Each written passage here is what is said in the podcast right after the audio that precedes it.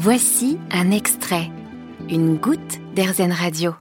Cette année, la 18e semaine européenne de prévention et d'information sur l'endométriose se déroule du 7 au 13 mars, l'occasion de faire un focus sur cette maladie gynécologique qui touche 10% des femmes menstruées.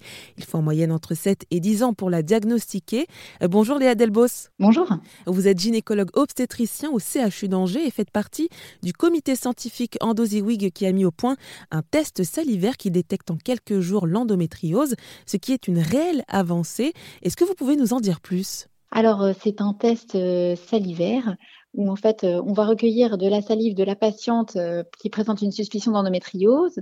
Le tube va être adressé donc au laboratoire et dans la salive, on va rechercher des biomarqueurs qui euh, pourraient être évocateurs d'une signature d'endométriose. Donc ça voudrait dire que dans, euh, dans notre salive, on a quelque chose qui peut détecter le fait qu'on a l'endométriose, c'est ça? Tout à fait. Il existe des micro-ARN qui sont des, des, des ARN qui ne codent pour aucune protéine, à la différence des ARN messagers et donc euh, qui vont en fait être euh, des, des marqueurs signalétiques d'inflammation, de prolifération cellulaire ou au contraire de dégénérescence cellulaire et qui, on a retrouvé euh, un assemblage de micro-ARN qui sont systématiquement présents lorsqu'il y a une endométriose chez la patiente. Alors et du coup, combien de femmes ont participé à, cet essai clinique? Alors 200 femmes ont participé à, à cet essai sur six mois. Donc, c'est des patientes qui présentaient des symptômes évocateurs d'endométriose, donc euh, douleur de règles, douleur pelvienne, douleur au rapport sexuel, troubles du transit, et qui en fait euh, ont eu une, une célioscopie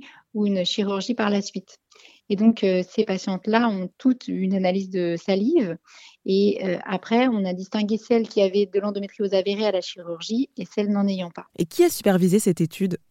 Donc c'est euh, Ziwi qui est l'initiative du projet avec le docteur euh, Ben Difala qui est donc euh, le, responsable scientifique de l'étude. D'accord. Alors et juste pour la suite, alors comment ça va se passer? Quelle est la prochaine étape? La prochaine étape, c'est que le test soit euh, donc autorisé par les autorités de santé et en prime soit remboursé pour qu'on puisse l'intégrer dans le parcours de soins habituel des patientes et qu'il puisse nous servir tous les jours pour dans l'aide diagnostique des patientes endométriosiques. Et on suivra tout ça de très près. Merci beaucoup Léa Delbos d'être intervenue sur RZN Radio.